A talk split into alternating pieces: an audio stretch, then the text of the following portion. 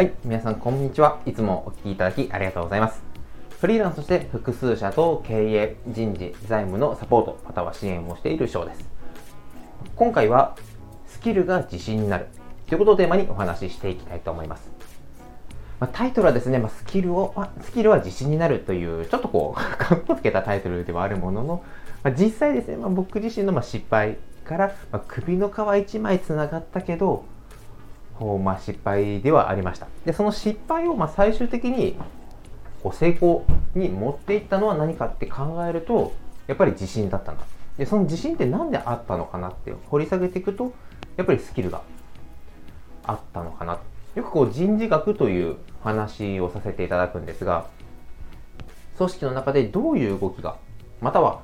やっぱりこう上司、部下の関係であれば、どういう役割を求められるのか、評価はどうするのか、下の意見をどう吸い上げるのか、どう自分の言葉でこう指示を出していくのか。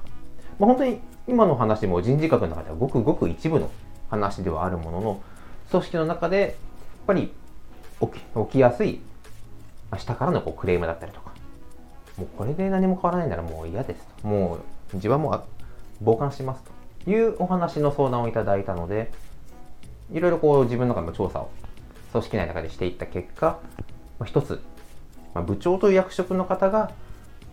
根源だったんだと。まあ、すごく、まあ、いろんな話はもすごく簡略化していくので、まあ、すごくシンプルにお話ししてしまうと、まあ、そもそもまあ部長がいたと。まあ、部長はまだまだ20代の若い部長です。まあ、そういう、その子しか任せる人がいなかった。技術はすごい。ただ、マネジメント部門ではもうまだまだこれからと。そういったところで、下の子たちが朝早く出勤をしてくれて、も夜遅くまで頑張ってくれる。で、その方の中には、まだ結婚したてで、奥さんまだ妊娠、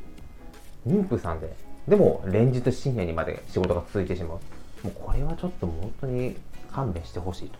でもちろん手を抜いたわけではなくて、頑張った、頑張って、頑張って、頑張ってだけど、なかなかこう、改善されていかないっていう話を、まあ、いろいろこう、包み、まあ、すごくオブラートに包んで、経営者の方にもこういう問題が今も起きてます。で、それをするために、ままずこういうふうな動きをそれとこうなの？スポンと、えー、1回目は弾かれてしまいました。もう聞く耳持たない、まあ、これはですね、まあ、確実に今自分の失敗だった後で振り返ると、まあ、上司、まあ、部下、まあ、相手はクライアントではあります。お客様。上,、まあ、上も下もではないんですけどやっぱり、昔からの知り合いであったり先輩後輩の関係もあったんでやっぱり下から上にこう意見をするっていう時にはいろいろ包み隠しながらオブラートに伝える必要があった。でも僕はそれをしなくていきなりストレートに伝えてしまった。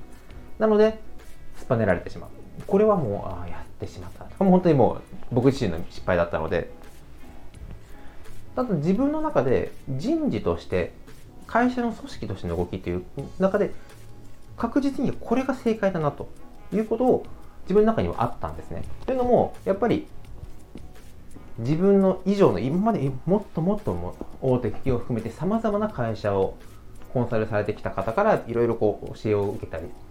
学んだりしていく中で自分だけの人生観での結論ではなくてさまざまなケースを含めての正解というのを導き出していく。で理論的に考えて物事を並べてで自分の考えと相手の考えと教えてもらった考えどれが一番効果的で理にかなってるか。ということも全て出していくとあもうこの答えにも間違いないなと。いうことの話をしていきました、まあ、それの後日談が今日だったんですけど。でなんでそう思ったって。まあ、なんか違う話からずっとまあなんか1時間ぐらいこうあどこで話をしてて本当になんか本本音を聞きたいんだろうなというのもあったのでいやもう、まあ、前回含めてまあこういうふうにこう思ってます。でこういうふうに考えてこういうこの問題が今起きていてこの問題解決するためには違うところをアプローチしなきゃいけない。でこのアプローチしていくためには今のこの部長の考え方ではそれがうまくいかない。そこを変える。もしも変える気がないんだったらもう僕は知らない。もうそれは経営者の判断なのでそれ以上は何も言わないです。本当はもっとこのオブラートにオブラートに包んで、まあ、伝え方の部分に関しては部下から上司に何かこう言わなきゃいけないっていう部分ではどうやって奪われに進むかというのはまた後日お話しできれば別の機会でとは思うんですが、まあ、でももちろん経営者の方からいやでもこうじゃないかでもこれ何が違うの？でもこういうふうにやってるだろう？と、今までこうだろう？と、様々なこの質問だったりとか意見をいただいたんですが、もうすべて、いや、これはこうです。いや、ここはこういうふうに考えると、ここはまず優先順位はやらなきゃいけないです。でもそこの、そこの部分はごもっともなんですが、その問題をクリアしない限りは次のステップには行きません。自分の中に自信があれば、どんな10や20や意見だったり質問だったりを目の前でもらったとしても、いや、これはこうです、こうですというふうに答えることはできます。ただその自信をどうやってつけるかってなると、やっぱり経験を踏む以外には知識をどれだけつけれるか。効果的な知識。どうやって使ったらいいのかわからないというのは書籍だけで終わるのではなくて、リアルに生きた知識を身につける。そしてそれを効果的に使うことで、自信になって言いたいことも言える。相手が何かやるでもきちんと反論ではなくて、筋道を立ててお伝えをする。ということができるようになるなということを思ったので、まあ、ちょっとごめんなさい、今日脈絡もなく続いてしまったんですが、先週、今週ともいろいろ経営者の方とバチバチと当たることが